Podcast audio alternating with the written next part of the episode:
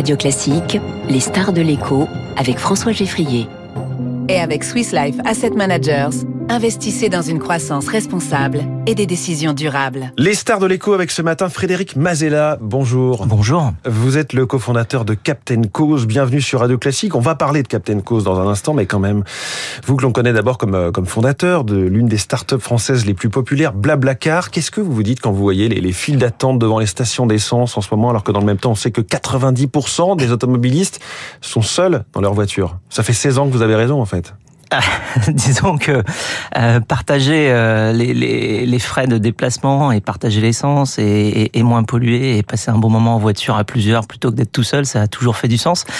Euh, on le voit euh, encore plus aujourd'hui. Oui, le covoiturage est une solution pour euh, à la fois diviser sa facture et, et moins et moins consommer d'énergie comme en tant que pays. Et en même temps, on se rend compte qu'il y a encore du chemin à parcourir pour convaincre les gens du covoiturage, y compris pour les trajets domicile-travail. Oui, tout à fait. Alors, c'est-à-dire que sur l'activité longue distance distance, on a développé Blablacar depuis euh, pas mal d'années. Et euh, sur l'activité courte distance, donc les trajets du matin et du soir, on a une app qui s'appelle Blablacar Daily et qui, elle, aujourd'hui, a un peu plus de 10 fois moins d'utilisateurs de, de, que la longue distance et elle est en pleine croissance.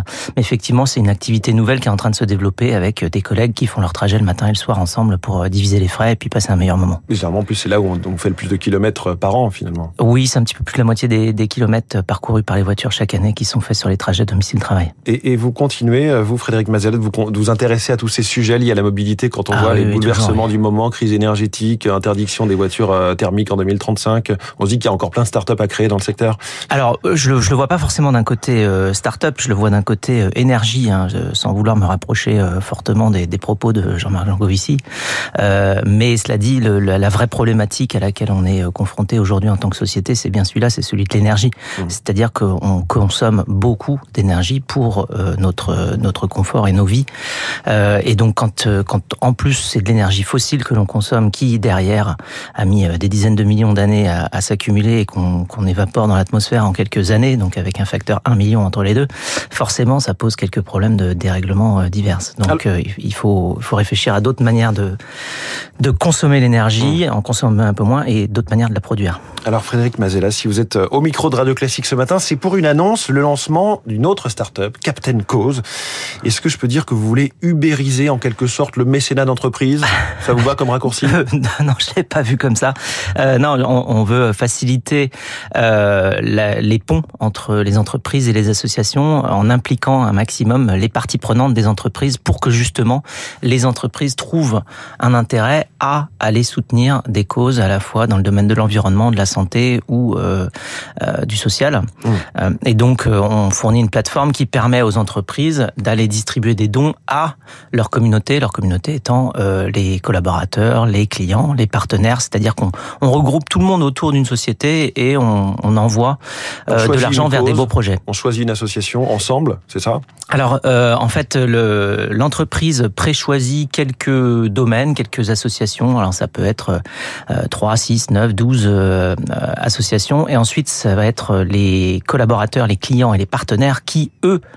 choisissent individuellement les projets qui vont être soutenus. C'est-à-dire que chacun reçoit un don cadeau qu'il peut flécher vers la cause de son choix, vers mmh. le projet à impact de son choix. Donc c'est vraiment un cadeau personnalisé que chacun reçoit et qui est financé au départ par l'entreprise qui a présélectionné quelques, euh, quelques causes intéressantes. Et qu'est-ce que les entreprises ont à y gagner dans cette démarche Au-delà du fait qu'évidemment c'est bon pour l'image de marque, mais euh, ça va au-delà? Alors, euh, c'est bon pour l'image de marque, c'est déjà beaucoup. Oui. Euh, C'est-à-dire que si on regarde euh, récemment ce qu'a fait Patagonia, euh, c'est dont le fondateur a légué en quelque sorte le capital de l'entreprise à des ONG. Voilà, et donc il a transféré l'intégralité des parts vers une fondation, et la fondation elle-même finance avec les bénéfices de Patagonia le, des, des, projets de préservation de la planète. Mais ça, c'est très difficile à faire, à la fois d'un point de vue administratif et légal, mmh. et aussi techniquement parlant. Donc là, ce qu'on fait, c'est une plateforme qui permet à chaque marque de s'impliquer de cette manière-là.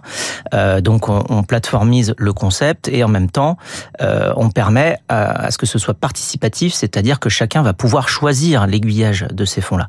Euh, donc ça, c'est une première chose. Et ensuite, très concrètement, quand on donne, non seulement ça rend heureux, mais en plus on se souvient des circonstances dans lesquelles on a donné. Et donc en fait, pour une marque, cela permet de se rapprocher de chacun, de chacune de ses parties prenantes, et de faire en sorte que quand quelqu'un a donné eh bien de l'argent qui a été au départ déboursé par une, une société, eh bien il s'en souvient très mmh. souvent. Et en même temps, on crée une nouvelle transparence puisque les projets eux-mêmes peuvent aller communiquer toutes leurs informations euh, et leur mise à jour d'avancement de projet à euh, à la communauté et donc à l'intégralité des gens qui ont voté pour eux et donc on crée de la transparence, on crée de la communication et en même temps, eh bien euh, chacun se souvient qu'il a pu donner 10, 20, 50 euros grâce à telle société, à tel projet et il peut s'en souvenir pendant des années puisqu'il mm. il y a une transparence qui est assurée avec la communication de la part des projets à impact. Oui, c'est vrai que dans, dans, le dans le caritatif de manière générale, être sûr de la destination de l'argent et de l'efficacité est, est vraiment très important. Combien d'entreprises de salariés vous espérez toucher Pour quel montant de dons?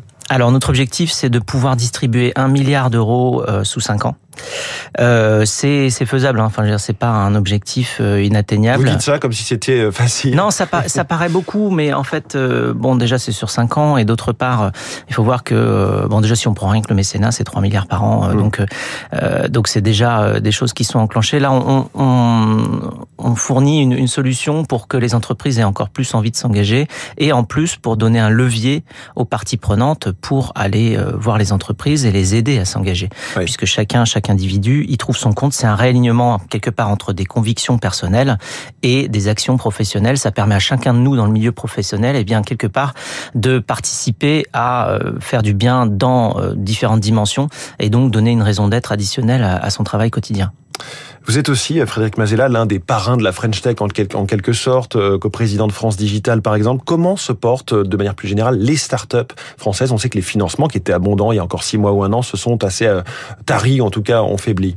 Oui, il y a eu une, un, rattrapage, on va dire, c'est-à-dire que c'est surtout en 2020-2021 qu'il y avait une énorme accélération, et là on est revenu à des niveaux de financement à peu près euh, près euh, cette période-là, donc euh, pré-pandémie. Euh, donc on n'est pas non plus à des niveaux de financement qui sont ceux qu'on avait il y a dix ans. Hein. On est à ceux qu'on avait il y a peut-être deux ans.